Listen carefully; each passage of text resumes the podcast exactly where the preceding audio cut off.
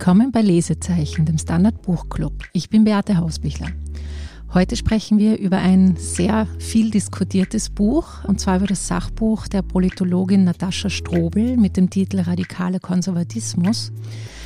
Das Buch ist am 12. September erschienen, also einige Wochen vor der Regierungskrise. Das Interesse war aber auch schon damals wahnsinnig groß an dem Buch. Also der Surkamp Verlag ist teilweise nicht mehr mit dem Nachdrucken äh, nachgekommen. Und jetzt ist das Interesse noch einmal wahnsinnig angestiegen an diesem Text und zwar wegen den, ist uns alle natürlich noch in Erinnerung, wegen den Chatprotokollen, die öffentlich wurden und Sebastian Kurz als Bundeskanzler zum Rücktritt zwangen. Zu Gast bei mir ist heute Julia Rabinowitsch. Sie ist Autorin zahlreicher Romane, zum Beispiel Dazwischen Ich und Hinter Glas. Beide sind im Hansa Verlag erschienen. Sie ist auch Dramatikerin und schreibt regelmäßig für den Standard die Kolumne Einserkastel. Julia, schön, dass du da bist. Ja, ich freue mich sehr über die Einladung. Vielen Dank. Das ist mein erster Podcast überhaupt. Wirklich? Ja, ich bin jetzt auf Jungfernfahrt ah, sozusagen. Okay. Meine erste Frage, bevor ich das Buch kurz zusammenfasse, hast du das Buch vor der Regierungskrise oder nach der Regierungskrise gelesen? Ich habe davor davon gehört, mhm. Auszüge gesehen und ganz gelesen habe ich es während der Krise bis danach. Mhm, okay, das war ja dann besonders. Also das Buch hat mich begleitet vor der Krise, mit der Krise, nach der Krise. okay. Ich fasse es einmal, bevor wir in den Inhalt einsteigen, kurz zusammen. Natascha Strobel beschreibt in diesem äh, circa 100-seitigen Band, wie konservative Parteien radikaler im Sinne von rechter und populistischer werden. Sie nimmt dafür zwei sehr konkrete und bekannte Beispiele, und zwar Donald Trump, den Ex-Präsidenten der USA, und unseren Ex-Bundeskanzler Sebastian Kurz, das sind Ihre Beispiele, wie Sie eben Ihr Buch Radikaler Konservatismus durchanalysiert. Ja, man fragt sich immer wieder, okay, das sind zwar zwei Parteianführer von konservativen Parteien, aber sie sind doch sehr unterschiedlich. Es stellt sich im Laufe des Buches schon heraus, dass es da viele Ähnlichkeiten gibt. Sie zeigt verschiedene Strategien auf, die sie gemeinsam haben, zum Beispiel den Anti-Urbanismus, die Spaltungsversuche. Sie zeigt auf, wie Trump in einem ganz neuen Ausmaß gezielte Medienarbeit geleistet hat, aber auch irgendwie seltsame Medienarbeit, also wenn man nur an seine Auftritte auf Twitter denken. Sie beschreibt die Konzentration dieser Parteien auf eine Figur, hinter der dann alle treu ergeben stehen. Also all diese Strategien fasst sie in ihrem Buch zusammen. Und ja, sie ist da sehr pointiert. Viele kennen sie wahrscheinlich auch von Twitter, wo sie sehr, sehr viele FollowerInnen hat. Und sie hat auch ähnliche Analysen auch dort immer wieder für alle frei zur Verfügung zugänglich gemacht und jetzt eben in diesem Buch noch einmal sehr konzentriert und sind auch einige neue Aspekte dabei zusammengeschrieben. Ja, Julia, wie ist es denn dir gegangen? Findest du, dass dieser Begriff radikaler Konservatismus trifft das, was sie beschreibt? Sicherlich, ja, denn der Konservatismus, den sie beschreibt, der ist ja nicht gemäßigt. Und insofern ist er dann natürlich radikal und radikalisiert. Ich glaube nicht, dass wir diese Form so gut kennen. Insofern fand ich dieses Buch sehr wichtig, weil es gewisse Mechanismen offenlegt. Wir kennen Faschismus, wir kennen Kommunismus in ihrer radikalen Form, aber das hier ist etwas Neues, finde ich, auf eine mhm. Art. Es ist etwas, das bislang als stabil, bislang als bürgerlich, bislang als sicherheitsversprechend wahrgenommen wurde. Und der radikalisierte Konservatismus ist das, was sich unterscheidet vom anständigen Konservativismus. Mhm. Mhm. Den ich auch in unserer Politik zusehends vermisst habe in den letzten Jahren. Mhm. Der ist nämlich für die Stabilität unglaublich wichtig. Es mhm. ist nicht etwas, was man komplett über Bord wünschen sollte. Mhm. Und das beschreibt sie ja auch, also das, woher der Konservatismus kommt eigentlich. Es hat eine bewahrende Funktion, aber sie geht schon, also soweit ich das gelesen habe, am Anfang sehr streng gleich mit dem Konservatismus ins Gericht. Also sie sagt, er ist ja. im Prinzip schon auch autoritär, er ist äh, wehrt sich gegen Neuerung. Mhm. Äh, und damit natürlich auch gegen Dinge wie gleiche Rechte, egalitärere Systeme, ja, weil er Anti bewahren will. Egalitär, ja. sagt sie, ja, ja genau. Mhm. Weil er bewahren will. Und mhm. ich denke mir, wenn das im Gleichgewicht mit äh, Tendenzen und Strömungen kommt, die Erneuerung suchen mhm. und die auch Erneuerung vollziehen, dann glaube ich, hat das etwas, was einen Platz durchaus verdient. Ich finde eine Bewahrung von bestimmten Dingen wichtig. Ich würde sie nicht alle sofort über Bord hauen, aber dazu muss ich sagen, ich blicke ja zurück auf meine Vergangenheit aus dem Kommunismus. Und da war es natürlich so, dass nach der Revolution einfach alles kurz und klein geschlagen worden ist, was diese alte Welt ausgemacht hat. Das heißt, einen gewissen Wert und eine gewisse Wichtigkeit sehe ich sehr wohl darin, nicht alles kurz und klein zu schlagen, sondern Dinge zu bewahren. Aber mhm. da hört es dann auch schon wieder auf. Mhm. Äh, es mhm. gibt Dinge, die man bewahren kann, auch gerade im kulturellen Bereich zum Beispiel. Und gleichzeitig gibt es Dinge, die dringend geändert gehören, erneuert gehören, die nicht mehr zeitgemäß sind. Und ich denke fast, dass viele konservative Menschen von dieser Notwendigkeit zum Erneuern verunsichert sind und dadurch umso stärker sich an das Alte klammern, was natürlich keine Lösung sein kann. Ich glaube, dass Trump nur so stark werden konnte, weil ihn weniger Radikale extrem lange mitgetragen haben. Mhm, mhm. Du hast vorher das Wort Stabilität genannt im Zusammenhang mit Konservatismus. Aber eben Strobel zeigt ja auch, dass das ein, ja, also dass es eigentlich, das sehen wir ja auch jetzt in Österreich, dass es die neuen Konservativen, die sie jetzt da beschreibt, mit Stabilität ja überhaupt nichts mehr Nein. gemeinsam haben. Ja. Das ist ja das Problem damit. Sie verkaufen etwas, ein Produkt, das nicht hält, was es verspricht. Würden Sie es auf einem Markt äh, anbieten und würden Sie es als Produkt verkaufen wollen, wäre das vermutlich nicht marktkonform. Mhm. Sie bringt da schon einige nicht nur von ihr selbst geschaffene Begriffe rein, die wahrscheinlich viele so in der, in der Beobachtung der Politik der letzten Jahre schon früher gern gehabt hätten. Und zwar ist das zum Beispiel der Begriff der rohen Bürgerlichkeit, der vom Soziologen Wilhelm Heidmeier stammt. Und ich muss sagen, diese Begrifflichkeit der rohen Bürgerlichkeit, die habe ich schon früher von Strobel auf Twitter gelesen. Ich finde, das ist eine sehr brauchbare Formulierung, ja. oder? Ja, das ist genau der Punkt, warum dieses Buch so unendlich wichtig ist. Ich bin ein großer Fan von diesem Buch. ähm, ich äh, finde, dass dieses Buch zur rechten Zeit kommt, im wahrsten Sinne des Wortes. Mhm. Und sehr wichtig ist, weil es einerseits viele Menschen abholt, die nicht unbedingt schwer akademisch vergraben sind in das Thema. Es zeigt sehr einsichtlich, wie Systeme entstehen, die einen Trump ermöglichen. Und vor allem, es zeigt auch, wie lang diese Systeme funktionieren. Mhm. Nachdem man bereits die Erfahrung gemacht hat, dass das eigentlich etwas ist, das nichts mehr mit Bürgerlichkeit zu tun hat, nichts mehr mit konservativem Lebensstil. Es ist ein sehr gefährlicher, verhetzender, menschenverachtender Schwall, der mhm. da mit Trump über das Land reingebrochen ist. Mhm, mh. Und diese Parallelen zwischen Sebastian Kurz und Donald Trump, die habe ich ja auch von Anfang an gespürt und wahrgenommen. Ach, Aber doch, okay. ja, von mhm. Anfang an. Ich hatte die Sorge, dass es in Österreich noch lange dauern wird. Ich war dann von diesem Platzen der Bombe äh, durchaus sehr überrascht. Mhm, mh. Weil das nicht so ausgesehen hat, als ob Sebastian Kurz nicht fest im Sattel wäre noch vor mhm. ein paar Monaten. Im Unterschied zu Trump, der dann ja doch glücklicherweise aus dem Amt entfernt worden ist, aber erst nach zwei Anläufen und beide Male wurde es niedergestimmt. Mhm. Allein wenn wir uns vorstellen, was er verbrochen hat mit den Kindern, die an der Grenze von den Eltern getrennt worden sind die teilweise nie wieder zu ihren Eltern finden werden, weil sie die Eltern abgeschoben haben, die Kinder zur Adoption freigegeben haben. Das mhm. war etwas, was mit Bürgerlichkeit nicht mehr ansatzweise mhm. auch nur irgendwie zu tun hatte. Mhm. Da muss ich sagen, eben mich hat am Anfang des Buches dieser Vergleich ein bisschen gestört zwischen okay. Trump und Kurz.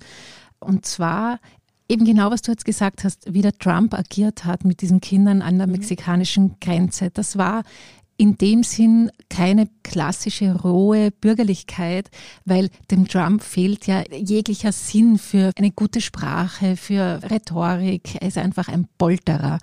Ah. Und das, was unter roher Bürgerlichkeit so gut fällt, war eher das, was eben die ÖVP in den letzten Jahren gemacht hat, auch in der Flüchtlingsfrage. Gleiches Thema. Und dann ist man aber eben analysiert das Buch gut durch. Aha, da haben wir schon einmal eine Ähnlichkeit im Thema. Wie jetzt dann der Ton ist, da gibt es jetzt schon noch einmal Unterschiede. Aber wo jetzt die Angriffspunkte äh, liegen, nämlich eben bei der Fluchtbewegung, das ist dann schon sehr ähnlich. Auch das Sündenbock produzieren ist sehr ähnlich. Auch die Opferrolle ist auch sehr ähnlich. Mhm. Also ich wiederhole es gern nochmal. Für mich ist Sebastian Kurz ein Pendel, das zwischen Opferlamm und Sündenbock schwingt, beständig hin und her. Und das hat Trump natürlich genauso gemacht. Mhm, mh. Mit dem Opferlamm die Anhänger versammelt werden und mit dem Sündenbock die Wut und die Angst, die ja unterschwellig vorhanden ist, auf andere gelenkt werden. Und das machen beide. Mhm. Ja. Und ich habe es zwar gespürt, ich habe es wahrgenommen, aber Natascha Strobe hat das sehr klar und gut nachvollziehbar niedergeschrieben. Mhm, und das mhm. ist natürlich eine ja. große Qualität dieses Buches. Das habe ich nämlich auch öfter gelesen, so als äh, recht flapsige Kritik. Ja, das haben wir ja eh alles gewusst, was da abläuft. Also, ja, wieso hat es dann keiner geschrieben, wenn es eh alle gewusst haben? Genau, ja. Es ist nämlich eben, wie du sagst, es ist sehr klar. Und ich finde so, die Zusammenhänge waren mir nicht so klar, weil ich vorhin gesagt habe, mich hat der Vergleich gestört. Später ist das dann, hat sich das für mich dann schon aufgelöst, zum Beispiel in dieser Parallele, die ja jetzt so wichtig geworden ist für Österreich, Ganz zentral für den radikalen Konservatismus, schreibt sie, ist der Bruch mit formellen und informellen Regeln. Also dass auch irgendwie die Parteistrukturen, die Abläufe in Parteien komplett ausgehebelt werden, dass es einen engen Kreis gibt und hier einfach so die ganzen Demokratieprozesse, wo ich glaube auch, dass sie die, die Leute wahnsinnig anstrengend oft finden und langwierig und zäh halt einfach ausgehebelt wurden. Und da ist natürlich dann wieder eine ganz starke Parallele da. Und das, was halt noch eine Parallele war für mich, dass teilweise von der ÖVP, die eine konservative Partei mit bestimmten Wertehaltungen sein sollte, also zu Liste kurz mutiert, dann Herr Wöginger mal dieses Wortspiel, er hat es nicht ganz ausgesprochen, aber er hat es gut spürbar reproduziert der Bevölkerungsaustausch. Mhm. Das war im Rahmen der Staatsbürgerschaftsdiskussionen. Als einige verlangt haben, ich glaube, soweit ich mich richtig erinnere, was Randy Wagner, die das sehr deutlich und gut erklärt verlangt hat.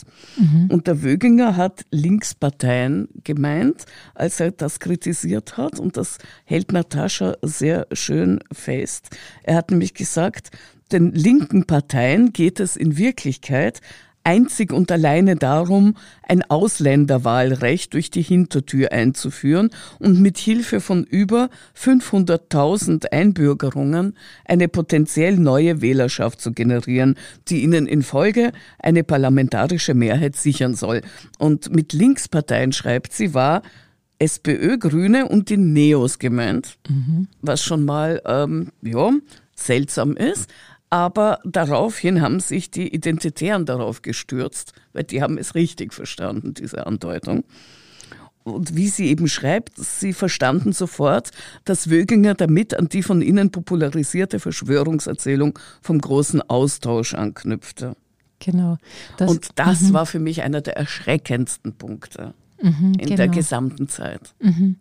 Sie sagt ganz in der Einleitung, dass eben zum Beispiel der Sebastian Kurz und Teile der ÖVP an die Sprache der Identitären anknüpfen. Genau, und so macht sie das, indem dass sie da diese Beispiele oder solche Beispiele zeigt und ich nachzeichnet. Ich fand es ein sehr wichtiges Beispiel, mhm. weil es in einer unglaublichen Brutalität offenlegt, was mhm. da passiert ist. Und ehrlich gesagt, ich hätte mir vor zehn Jahren, sagen wir mal, keinen ÖVP-Politiker vorstellen können und auch keine ÖVP-Politikerin, die so etwas sagen würden.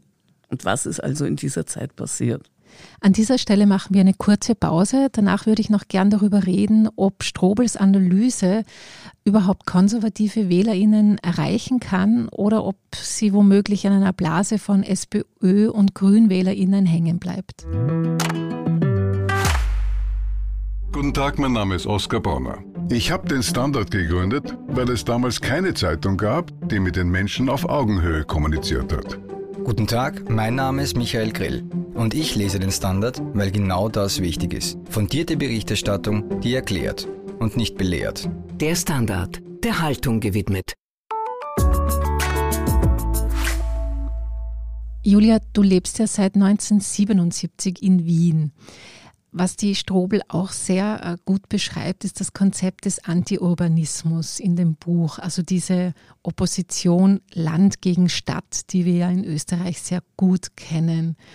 Also ich bin in Tirol aufgewachsen und das war immer so ein Hintergrundrauschen. Ja, die Wiener, da ist, in Wien ist alles schlecht, in Wien ist alles böse. Hast du das auch gekannt? Nein, lange Zeit nicht. Ich war da, wie soll ich sagen, in einer sehr angenehmen Naivität gefangen. Ich habe sehr lange nicht mitbekommen, dass das so ein Riss klafft. Aber ich muss dazu sagen, das resultierte aus diesem Riss heraus, weil ich hatte so gut wie keinen Kontakt mhm. zum Land. Mhm. Ich war nur in Städten unterwegs und natürlich habe ich dort nur Städter getroffen und Städterinnen. Je mehr ich mich dann ganz bewusst in diese mir sehr unbekannte Welt begeben habe, desto mehr habe ich gemerkt, dass dieses Unbekannte ja auf beiden Seiten steht. Und es ist unglaublich traurig, weil die Städte natürlich nicht als Konkurrenz zu dem ländlichen stehen sollten. Und so werden sie dann in dieser Art der Politik inszeniert. Mhm. Die bösen Städte versus das gute Land. Mhm. Es wird beides gebraucht, es hat beides seine Wertigkeit und ich finde es sehr entbehrlich, wenn da Ablehnung generiert wird, bewusst. Mhm, Aber mhm. gleichzeitig denke ich mir, wer Kinder abschieben lässt, die hier geboren worden sind, warum sollte der nicht den Urbanismus in dem Sinne nutzen, dass er ihn als Feindbild darstellt? Es geht immer nur um Sündenböcke. Und einmal ist es Wien und einmal ist es Tina. Die Rolle der Medien ist ja auch sehr groß in der Analyse von der Strobel. Womit sie vollkommen recht hat. Trump wäre ohne Medien, die ihm das alles durchgehen ließen, eigentlich nicht denkbar, oder? Und auch Sebastian Kurz hat unglaublich viel Macht und Energie daraus gezogen, dass Medien die ihnen zugedachte Rolle mit Bravour zum Teil erfüllt haben. Und als jemand, der nicht nur seit 1977 hier lebt, sondern der die sieben Jahre davor in der Sowjetunion verbracht hat, weiß ich, wie gefährlich das ist. Und weiß ich, was für ein Gewicht eine Medienlandschaft bilden kann, die nicht als Propagandamaschine funktioniert. Der Trump hat sich ja auch eine alternative Welt geschaffen. Er hatte seine Wahrheiten da auf Twitter zum Beispiel äh, verbreitet. Also da kann man jetzt ja nicht die traditionellen Medien dafür verantwortlich machen. Jein, Fox News war ja durchaus vor Trump schon da und wurde dann sein Haus- und Hofsender. Er hat Journalisten einfach rausgeworfen, ihre Fragen nicht beantwortet. Da hätte man eigentlich sofort vom ersten Mal angesammelt den Saal mhm. verlassen müssen. Mhm. Da sehe ich sie schon auch ein bisschen in Zugzwang. Die Parallelwelt, ja, absolut. Die hat, äh, wenn man jetzt zu radikalem Konservatismus blickt, auch Orban hat das natürlich getan. Durch Aufkäufe und durch Aufbauen einer parallelen Wirklichkeit. Das hat auch Putin getan. Mhm. Alle, äh, die die freie Presse fürchten, weil sie sie gefährdet, machen das.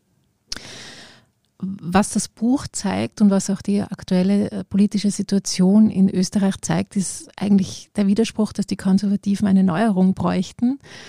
Glaubst du, dass dieses Buch, also ich habe es am Anfang gesagt, es ist auf sehr großen Widerhall gestoßen.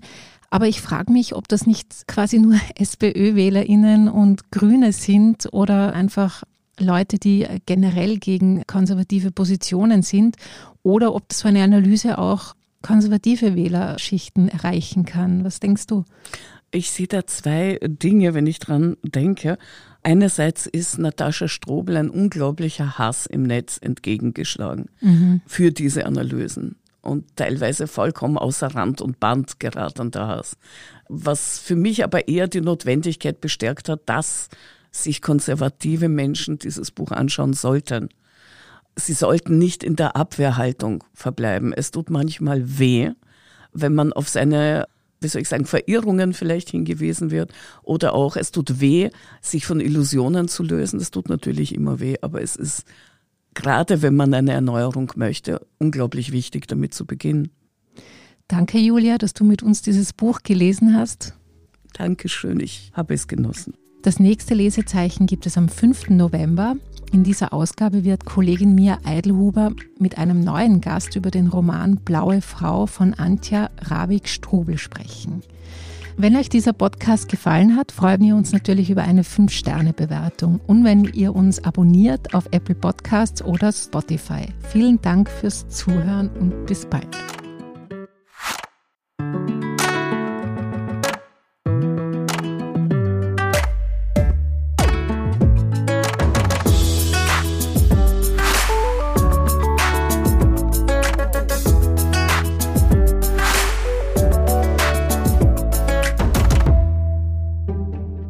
Kleine Wohnung im Zentrum. Das wär's. Ich will ein richtiges Zuhause für meine Familie. Mein Traum, ein Haus am See. Was auch immer Sie suchen, Sie finden es am besten im Standard. Jetzt Immosuche starten auf Immobilien der Standard.at.